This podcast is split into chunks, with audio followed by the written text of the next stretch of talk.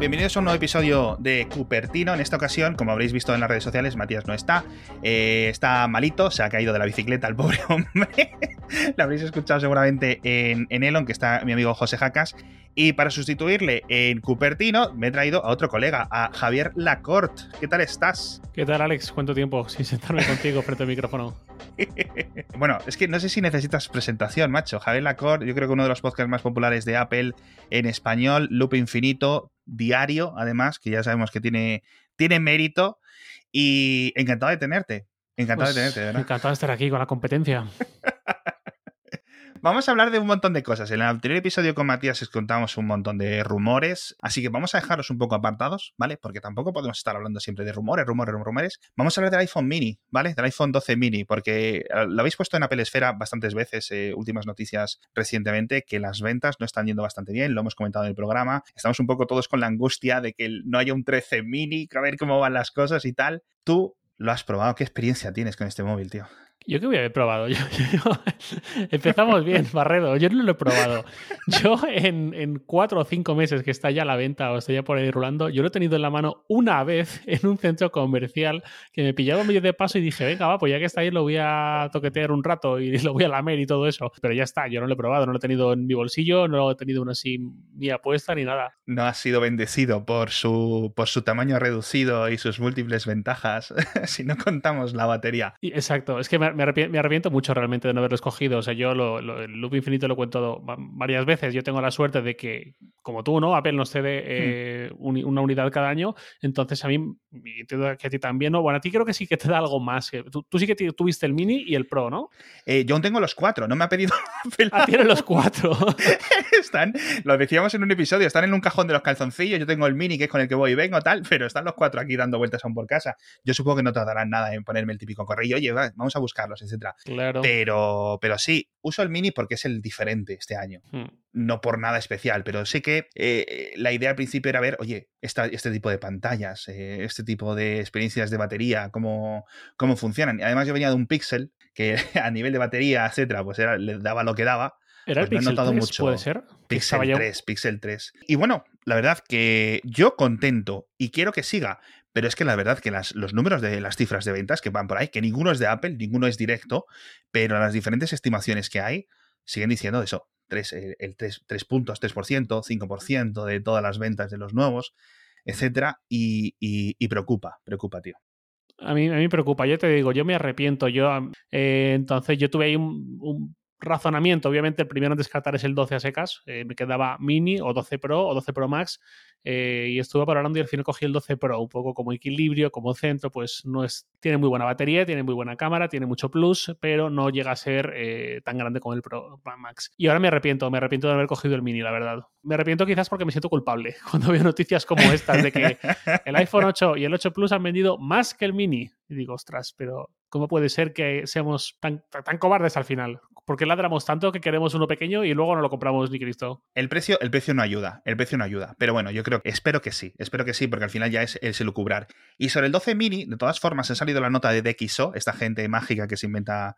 A ver, la verdad es que lo que dicen tiene bastante sentido. Yo cuando veo las fotos digo, ah, ok, la nota la entiendo, ¿vale? Luego en, el día a día, a lo mejor yo no la comparto, pero eh, tengo, tengo bastante poco ojo. Y le daban de nota al iPhone 12 mini un 122, que por ejemplo el 12 Pro y el 12 Pro Max tienen un 128 y un 130. Según estas notas se siguen quedando un poco por detrás de los Huawei, Mate y no sé cuál recientes, pero cuando ves las, digamos, los desgloses de estas notas, eh, quedan atrás por la calidad del zoom, por ejemplo, ¿no? Porque tienen unos zoom ópticos brutales los, los Huawei, que no están ahí aún en los iPhone.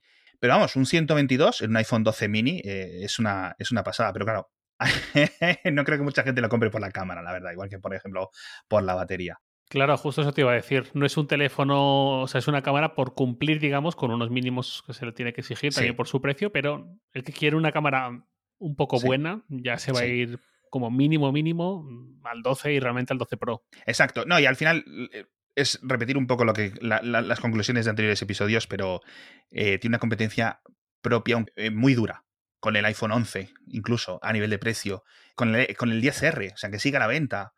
Es que cuando la gente dice quiero un, quiero un iPhone, etcétera, van por las Apple Store o miran en Amazon, o sea, para, para Navidades o por lo que quieras, si, si, vas a tirar por precio, tienes ahí el iPhone 12 mini, pero la gente lo ve y dice, ostras, pequeñito, tal, no sé qué, no sé cuánto. Y al final dices, mira, eh, uno más lento, pero más grande, como puede ser el, el, propio, el propio 11 o el 10R, etcétera, o incluso el 8, el 8, el 8 Plus o el SE, uh -huh. etcétera, son muy, son muy atractivos. Tenemos que hablar de una cosa que hace tiempo que no hablamos, que son de nuestros amigos de Epic Games, que no sé si lo has visto, pero han estado eh, andando por ahí con emails. Sigue este, este momento prejuicio, por decirlo de alguna forma, en lo que, digamos, los abogados de ambas partes, tanto de Epic Games como de Apple, andan intercambiándose qué tipo de documentos se pueden utilizar como pruebas, cuáles no, etcétera. Y han salido, eh, porque se ha publicado eh, dentro del tribunal, algunos emails de Apple de hace, no sé, la tira de años, como de 2012 o 2013 o algo así. 11 o así, sí, incluso antes. Mm, en los que comentaban el tema de las comisiones a nivel interno. Estos son emails de los cargos más altos de, de Apple, Eddie Q y Tim Cook y Pandilla, en los que andaban negociando las comisiones de este 30% con las negociaciones, no con las aplicaciones, sino con Apple TV, con las grandes distribuidoras de contenido europeas, etcétera, diciendo, en uno de los, digamos que la parte más interesante de todos estos correos es si reducimos este 30% en materia de, de, de, series o de tal, porque claro, obviamente Canal Plus y los Skies y Mediasets eh, del mundo europeo son muy potentes y mueven mucho dinero y no son, no son Spotify, eh, por decirlo de alguna forma, que tienen mucha capacidad para presionar a Apple en ese sentido, decían, si cedemos el 30% aquí y bajamos al 10%, por ejemplo, o al 20%, los de las aplicaciones van a querer lo mismo. Y decir, como que tenemos que aguantar en, ese, mm. en esas negociaciones o incluso cancelarlas si no conseguimos mantenerlo. ¿Tú qué crees que va a ocurrir? Eh, sí, no, querían proteger la cifra. Que, que sí. Curioso que salga ahora, justo tres meses después o dos meses después, algo así, de que salís el programa este de pymes, digamos, de menos de un millón de dólares al año, que al final uh -huh. sí que se ha reducido la comisión. Es curioso aquí el efecto mariposa. Epic eh, bate sus alas con un movimiento, mm, no se siente arriesgado, quizás estúpido, diría. Muy arriesgado. Sí, y, y súper premeditado. O sea, eso no. Exacto. En un primer momento creo que lo quisieron colar como una especie de. Nosotros hicimos una actualización que pensábamos honesta y de repente nos encontramos con esto. Por cierto, mirad este pedazo de vídeo de 10 minutos lleno de postproducción en el que os lo contamos muy bien. Y se ve gente sin mascarilla por el fondo. no, pero, pero, sí que es cierto. Además, se ha revelado ahora, ¿no? Epic han hablado, han dado unas entrevistas eh, recientemente, creo que su CEO, y comentaba cómo tienen un plan desde hace un montón de, de, de, de meses, incluso. Sí. Eh, su proyecto Libertad, ¿no? Proyecto Freedom o algo así lo estaban llamando, algo, una, una, una locura. Pero sí es cierto, o sea, obviamente este 30% en algunos casos es muy alto, ¿vale? Por ejemplo, cuando se, que es mi conclusión, ¿no? Y lo comentamos aquí con, con Eduardo Achanco en, en, Kernel cuando hablamos de si es monopolio, si no es monopolio, etcétera. El 30% me parece un poco excesivo, por ejemplo, cuando se lo estás cargando a Spotify. Sobre todo si tienes la consideración de que tú estás compitiendo con Spotify dentro de esta Apple Store. Justo. Cuando se lo estás cobrando a, al Fortnite, a las gemas del Candy Crush o al eso, a mí me parece poco. claro, eh, y de hecho a mí hasta me extraña que Apple a estas alturas, y viendo venir que esto es un problema, y más con lo que tú dices, sí. que hay, hay, hay, aplicaciones, hay servicios con los que está siendo juez y parte, le está fijando unas condiciones claro. duras a Netflix, a Spotify, a HBO, eh, que están sacando la pasarela de pagos, están renunciando a ella, directamente están con estos mensajes crípticos de eh, aquí no puedes darte de alta, solo puedes eh, inicia sesión, pero claro, tampoco pueden sí. decir pincha aquí para ir a la web ni nada así. Claro. Eh, con, con, estos casos que Apple está, yo creo que casi jugando con fuego, se me hace raro porque de la misma forma que en un momento dado hizo la distinción esta de si tus, los bienes que compras o los servicios que compras son digitales, te cobramos el 30%, si pertenecen al mundo real, como pedir una pizza para tu casa, Exacto. como pedir un taxi, algo así, ahí no te cobramos nada, ahí el dinero llega íntegro a, a quien se lo estás pagando, porque no hace uh -huh. también una distinción. Estás pagando royalties, tienes que pagar una parte de, de, lo que estás cobrando a nuestros usuarios a un tercero para poder dar cierto uh -huh. servicio, Spotify, Netflix, HBO, toda esta gente, revisamos las condiciones, ¿no? Y más aún, ahora que con incluso con Apple TV Plus también es, eh, es competencia. Y lo que tú dices, que esos 10 euros, 10 dólares, lo que sea, de Spotify, de Netflix, son sacramentales para que puedan ser rentables teniendo en cuenta sus royalties tan fuertes y su estructura de gastos fija. Eh, y de ahí ya, ya, ya, has visto la cantidad de años que se tiró de Spotify siendo una empresa que palmaba pasta trimestre tras trimestre hasta que por fin fue rentable hace un par de años o una cosa así. Pero, ¿qué necesidad comparable tiene, por lo que tú dices, las skins, los, los cofres, las Exacto. gemas, los coches más rápidos, sí. las gorras de otro color, sí. no sé qué, que eso es esfuerzo cero. Es que no, es esfuerzo ni para la desarrolladora ni para Apple. Es un bien, digamos, aspiracional, a veces más pay to win, a veces menos, pero no tiene nada de valioso como producto, digamos, más allá de pues, lo que cada uno le quiera atribuir. Exacto, pero yo creo que tiene que haber un, un movimiento. Apple es muy glacial en sus cosas, pero creo que ha habido como tres o cuatro sesiones importantes y acabarán llegando ahí justo antes de que algún gobierno, bien sea Bruselas, bien sea Washington, bien sea lo que sea, se lo acabe mandando, ¿no? Pero bueno, esto en cuanto a las App Store de iOS, del iPad, etcétera, pero las, estas mismas aplicaciones, las de los iPhone, las de los iPads, etcétera, ahora con la gracia, la magia, diría yo, de los M1, de estos Apple Silicon, etcétera, que tú lo estás usando, por cierto, ¿no? En un yo que, yo que voy a usar. O sea, primero me sueltas lo del 12 mini. A ver, a ver, Barredo. El 22 de junio Apple presentó, anunció Apple Silicon y transición a RM. 22 de junio. El 28 de mayo yo me compré un MacBook Pro de 16 cierto, pulgadas. Cierto, cierto, cierto, cierto, cierto, cierto, cierto. Bueno, pero has oído hablar de ellos, ¿no? Sí, me suenan. en, una, en, una, web llamada applesfera.com. Sí, Apple Espacio Esfera, como me, me escribió uno el otro día. Bueno, el caso, la gracia de compartir arquitectura hace que sea tan sencillo ejecutar una aplicación de iPhone, una aplicación de iPad, como extraer el punto IPA, que digamos es el paquete eh, de, la, de la aplicación, no es sencillo, no es que cualquiera lo pueda hacer, no es que, digamos, esté en el iPhone, etcétera, pero tampoco es complicado. Quiero decir, si tenéis dos dedos de frente, sabéis googlear y sacaros, conseguiros esos IPA de, de Internet. Sí, se, puede decir con el Amazing este, que es el juego de palabras y no es ilegal decirlo. No, no, claro, claro, claro, claro. Lo puedes mover a los, a los Mac. ¿Qué es lo que ha ocurrido? Pues que mucha gente, de repente, pues dice, ostras, mi Mac ahora ejecuta aplicaciones, juegos, etcétera, del iPhone, eh, del iPad, y hay un montón más. ¿Por qué? Ya están ejecutándose sobre Apple Silicon, eh, están adaptados, funcionan mejor, etcétera, y un montón de personas, de usuarios, estaban disfrutando, digamos, de esta nueva libertad, de esta nueva eh, eh, galería, catálogo de, de, aplicaciones. ¿Qué es lo que ha pasado? Porque te lo, y te lo pregunto, ¿por qué? No sé cuándo está activo, cuándo deja de estar activo, de repente funciona. ¿Por qué, ¿Por qué hace Apple esto, tío? Yo, como tampoco tengo un M1, pues tampoco te lo puedo decir a ciencia cierta. Tengo al menos un Mac, no como tú que llevándonos ese barco, pero bueno. Eh, en mi casa hay tres Mac, lo que pasa es que tienen Windows a sí, puesto. Luego, luego, luego, comentaremos lo de tus Mac y tus Windows. Luego, luego comentaremos. Eh, sobre lo del M1, esto es algo que Apple ha ido dando soporte, quitando soporte. A ver, para ser justos, en última instancia es el desarrollador quien elige si acepta la compatibilidad o no, pero con este uh -huh. método es un nuevo escenario, es una nueva zona gris que antes no teníamos. Me explico. Eh, un IPA, al fin y al cabo, es el equivalente a un punto .exe de Windows o un punto DMG, más o menos, de uh -huh. macOS hasta x86, cuando no había RM. Entonces yo puedo entender actitudes como la de Apple con Gatekeeper, por ejemplo, que llevo unos años, puedo entender que ponga pegas para ejecutar aplicaciones no firmadas o no oficializadas por Apple, que no vienen del App Store, etcétera.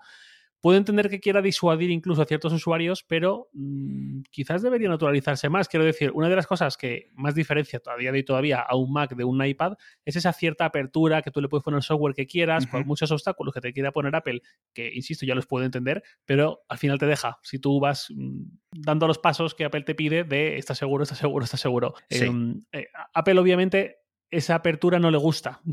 Eh, es algo que viene heredado. No sé hasta qué punto le encantaría poder fijar un modelo para Mac igual que el de la App Store. También los desarrolladores no responderían igual.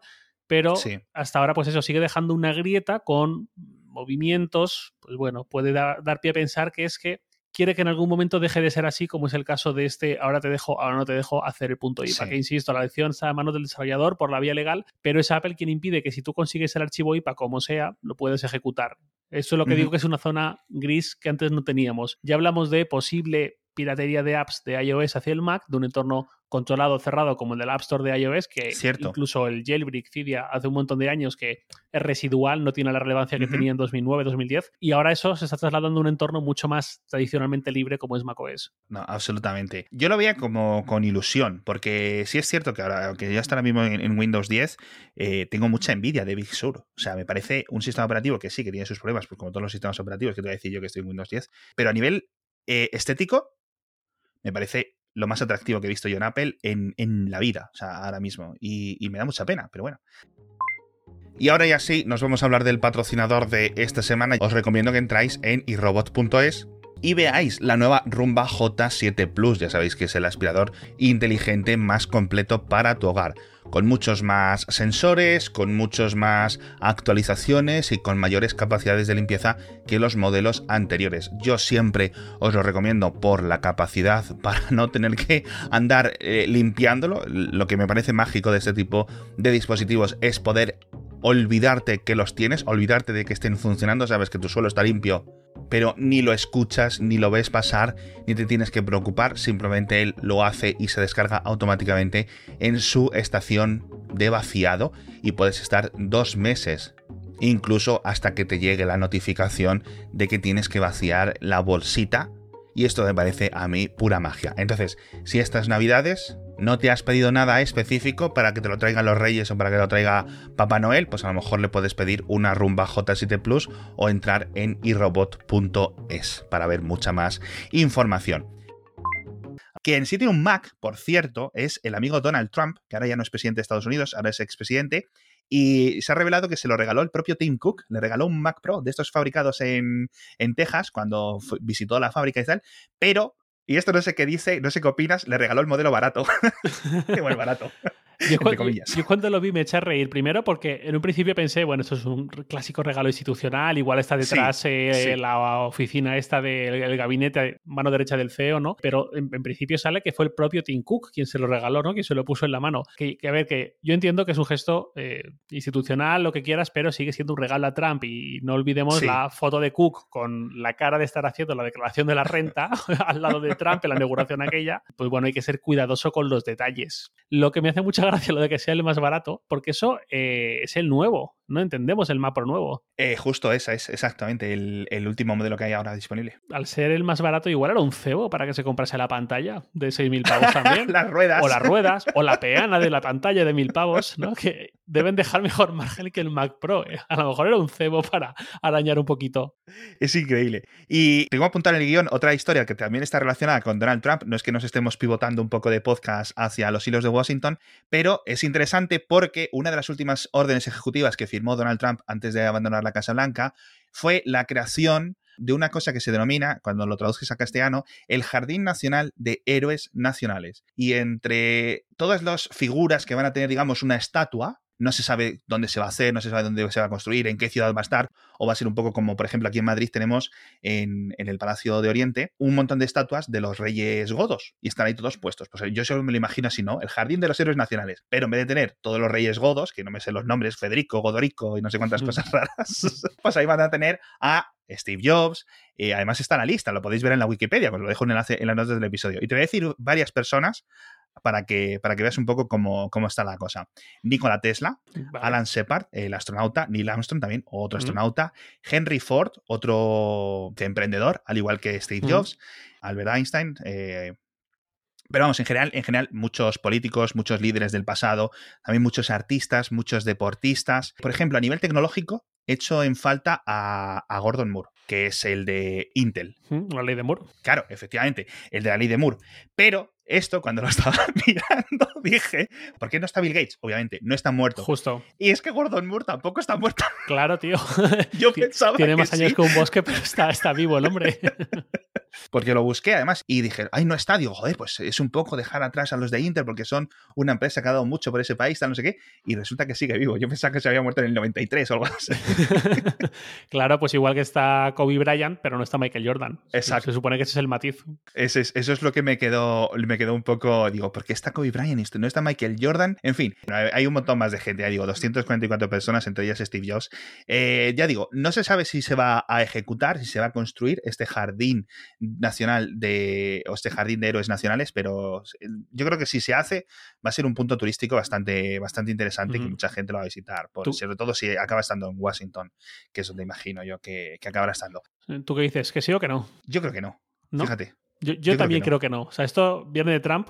Solo eso, quizás ya puede ser un sesgo a la hora de asumirlo o no. Sí. además, viene de lejos. Fue el último que firmó antes de irse, pero como en verano ya empezó a sondear la idea. A nivel político esto es, un, es polémica innecesaria, porque quién entra, quién está, quién no está, ¿sabes? Justo, es un dolor de cabeza, sí. Es, es meterse en berenjenales que sinceramente... Eh, a Trump le pueden gustar, pero quizás a otros perfiles políticos ya no. en fin. Tenemos que hablar del Apple Watch. Tenemos que hablar del Apple Watch porque, aunque dijimos que no íbamos a hablar de rumores, tenemos estos que contar, porque yo creo que más que rumores es una cuestión de tiempo, ¿no?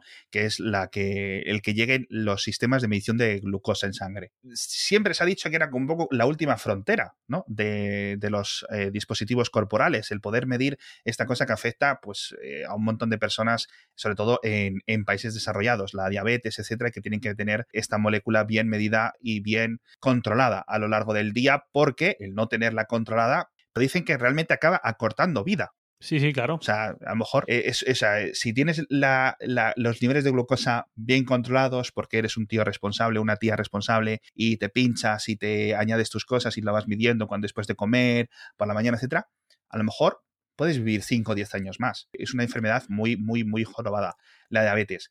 Y ahora llega o va a llegar al Apple Watch, no sabemos si en el Series 7, en el Series 8, en el Series 9, pero es cuestión de que llegue, es cuestión de que los sensores estén ahí. Y justo este CES se presentaban algunos sensores bastante avanzados, ópticos, es decir, que lo hacen por fuera de la piel sin necesidad de pinchazos y eso va a ser una absoluta revolución.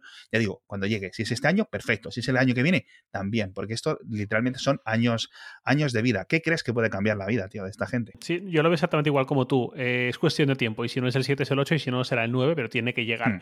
al final hemos visto eh, electrocardiogramas, pues muy poca gente a lo mejor hubiese apostado por eso en 2014-2015 con el primer modelo, pero ya están ahí. Eh, el oxígeno, bueno, las pulsaciones ya era quizás más esperable y viene más de lejos, pero si vas sumando todo esto, ostras, al hmm. final, eh, porque si lo del electrocardiograma puede ser útil en momentos muy concretos de la vida de todo. Pues bueno, pues para hacerte algo rápido, digamos, sin necesidad de pasar por el médico, también está por ver un poco cómo la comunidad médica lo, va aceptando cada vez más, pero bueno, eh, lo del oxígeno, pues más de lo mismo, hombre, ahora justo Apple ha caído de pie, desde que desarrolló esto, justo el año de la pandemia, con un virus que uno de sus primeros síntomas es la bajada de la saturación de oxígeno, pues fíjate, pero eh, esto es un cambio que va mucho más allá, porque el resto, pues bueno, dices, puede ser algo conveniente en cierto momento, pero esto es algo que puede cambiar no sé si el día a día, pero casi de mucha gente, de mucho diabético, que de repente, pues hombre, no digo que no se vaya a tener que pinchar nunca más para hacerse esta, esta monitorización, estas pruebas, pero con que ahorre, no sé, no sé si va a ahorrar un 90, un 80, un 50, un 30% de pinchazos, pues oye, ya es una técnica no invasiva que va a mejorar muchas vidas. Sí, y sobre todo que los, los sensores que hay actualmente, por ejemplo, de, de otras compañías, estos que se conectan por Bluetooth al móvil, etcétera, son desechables. Tienes que ir cambiándolos, tienes que ir mm. gastándote cada dos semanas o cada mes, etcétera, 50, 60, 80 euros, etcétera, y, es un rollo y es un gasto. Y si simplemente te coges y te dices, vale, es un Apple Watch, va a ser caro, efectivamente, con este sensor a lo mejor incluso aumenta el precio, pero te lo gastas o incluso te lo da el seguro, porque es que vas a bajar los costes médicos para ese seguro a lo largo de tu vida si tienes tu, azúcar controlada. Mm. Con lo cual, yo aquí veo tantas posibilidades, tan, tanta mejora literal de la vida. Es decir, si tienes un iPhone 12 o tienes un iPhone 10, tu vida es exactamente la misma. si tienes la detección de caída, la medición de oxígeno en sangre, la medición de glucosa, esas son cosas que a mí me, da, me hace mucha ilusión verlas porque son, es donde se nota realmente, ¿no? Sí, coincido. Hace dos meses, tres meses así, a finales del año pasado, eh, en el podcast de Outside, cumplieron el que debe ser el sueño de todo podcaster relacionado con Apple, que es entrevistar a Tim Cook. Y además durante una hora. Y además el tío se soltó muchísimo. Y bueno, se soltó para lo que es un CEO. Y dijo que en su forma de verlo, el mayor impacto de Apple para la humanidad, es decir, lo típico que, pues a lo mejor cuando Apple ya ni exista dentro de un montón de años, pues cuando miremos hacia atrás, o miren hacia atrás nuestros hijos o nuestros nietos, eh, en su forma de verlo, hablarían de la salud como el, gran campo en el que Apple tuvo un impacto real para las personas. Pues, joder, el Apple Watch al final se está convirtiendo en un dispositivo que es eminentemente de salud y ejercicio, poco más. Sí. Cuando llegó hace cinco años, seis años, tuvo mucha. Mm, estuvo muy, muy diversificado su foco. Por un lado, quería ser como un dispositivo de comunicación muy íntimo y muy personal con tus amigos cercanos y con la ruleta aquella famosa. Eh, también tenía espacio para el deporte, también tenía espacio para ir trasladando pequeñas cosas del iPhone.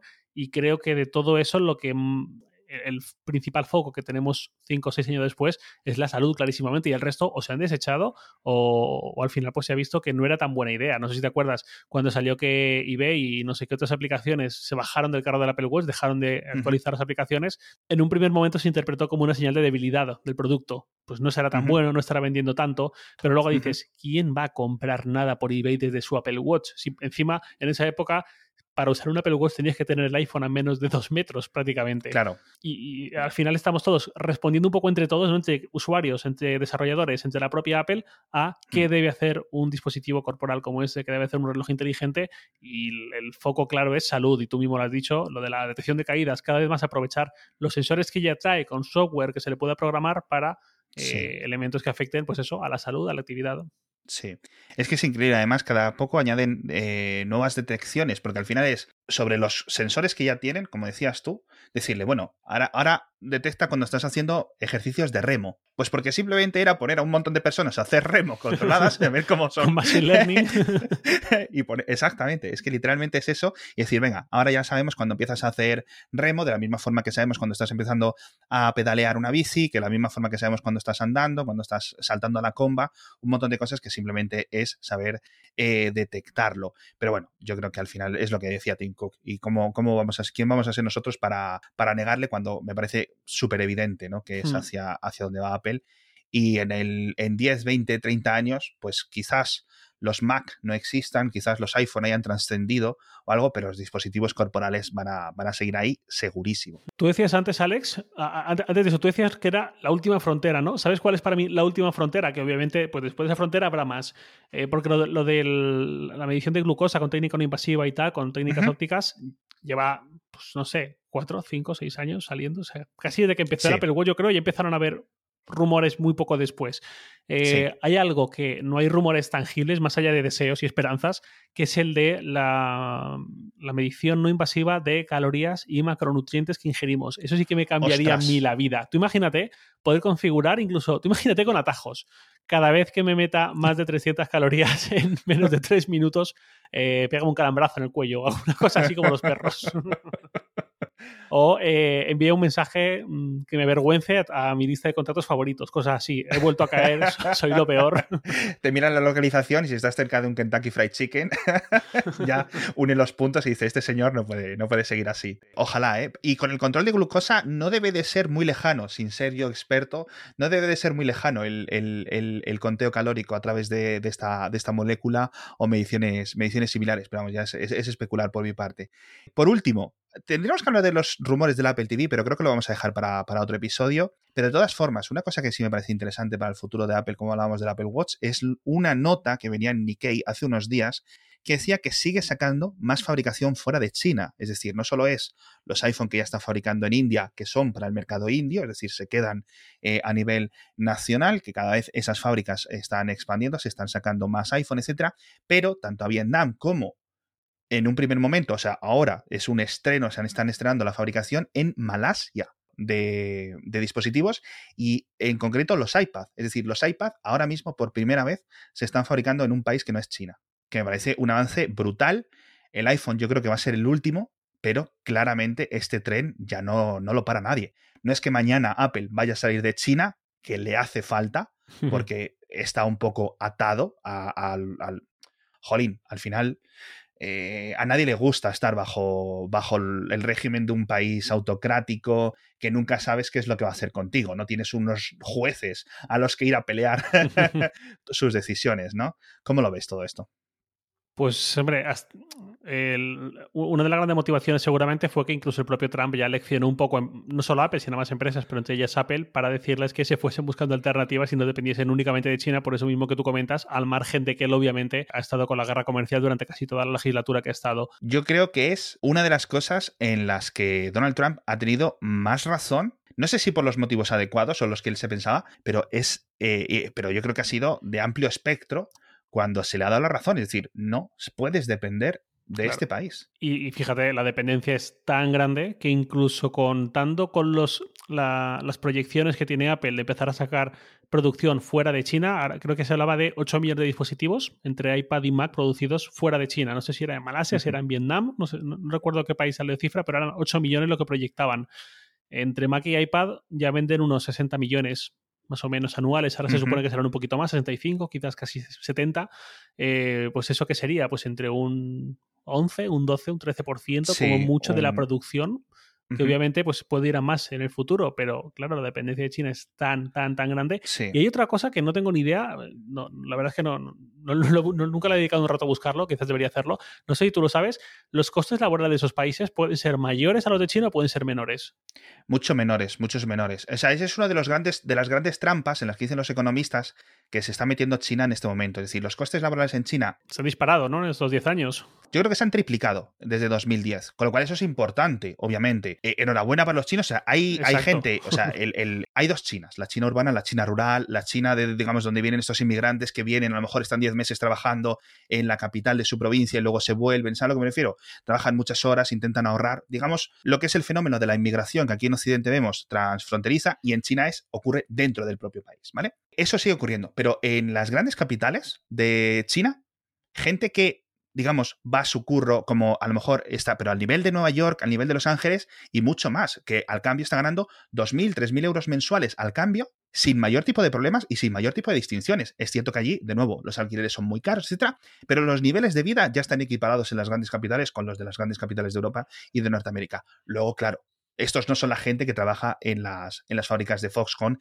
etcétera. Pero ya son gente que a lo mejor hace, mm, como decías tú, cuando estaban con el iPhone 4, con pagarles 500, 400 euros al cambio, mm. está bien, ahora esa gente está ganando 1.000 euros, 1.200 euros al cambio. En Vietnam aún digamos, están en ese retraso. Con lo cual, si puedes mover las mismas fábricas y el mismo entrenamiento, y es, digamos, el entrenamiento me refiero eh, del, personal, decirles cómo se hacen las cosas, explicárselos, lo puedes mover a Vietnam, ya el coste de la unidad laboral, por decirlo de alguna forma, se reduce mágicamente. Y es lo que está haciendo el amigo Terry Go en, Foxconn, que es moverse a donde, a donde es más barato y seguirá haciéndolo. ¿no? Yo creo que es un poco el, eh, un, paso, un, un, ciclo sin fin de, de esto. También un, poco peligroso. Sí, sin ninguna duda, sin ninguna duda, pero esto lleva ocurriendo desde los 70. Es decir, eh, países como por ejemplo el Made in Taiwan, cuando tú y yo éramos pequeños, era sinónimo de baja calidad, el Made in Hong Kong era sinónimo de baja calidad. Sí, justo. Y ahora son los que nos están fabricando los procesadores y es que no hay nadie que pueda competir. O sea, es que Japón, Alemania, Estados Unidos no pueden competir con Taiwán mm. ahora mismo en semiconductores, con lo cual eso es una locura. Eso es algo que ocurre en tres décadas, pero ha ocurrido.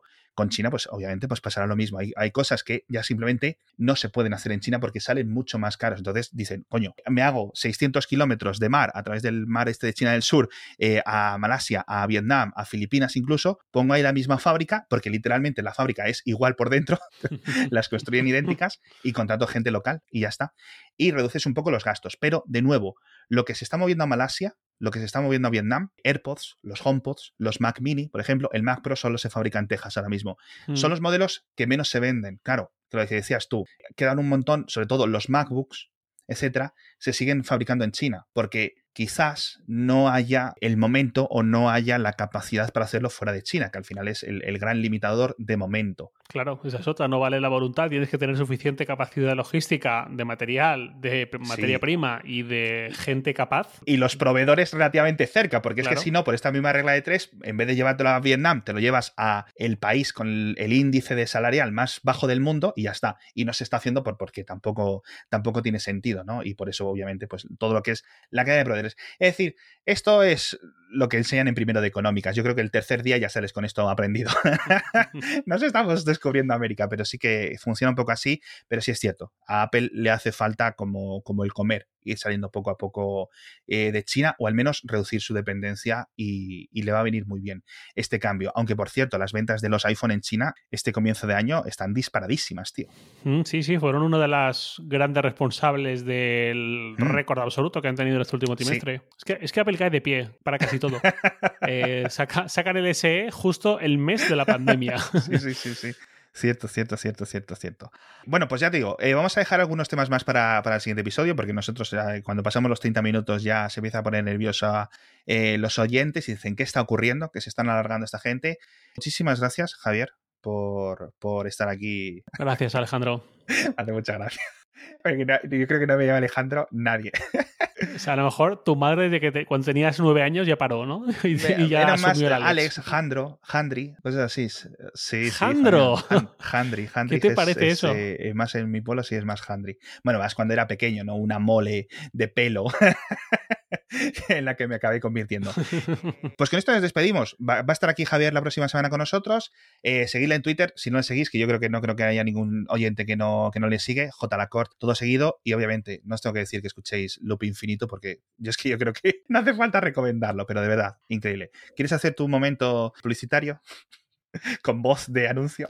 Eh, Ya que te tengo aquí a mano, ¿qué tal? ¿Qué tal? Sí, me. Yo, no soy de Real Madrid, pero me, me, ilusión que tú dijeses un a la Madrid. Es que, eh, Javi lo dice porque yo soy del Atleti. ¿Pero ¿Qué quieres que diga? ¿Pero ¿Una a la Madrid en vez de una Moon Valencia o algo así? Una a la Madrid estaría bien, para ver un Atlético sufrir. Pues a la Madrid. A la Madrid. A la Madrid, qué bien, estupendo. En fin, nos vemos la semana que viene. Va a seguir aquí el amigo. Eh, muchísimas gracias a todos por estar ahí un día más, una semana más, escuchando Cupertino y hasta la próxima semana. Adiós.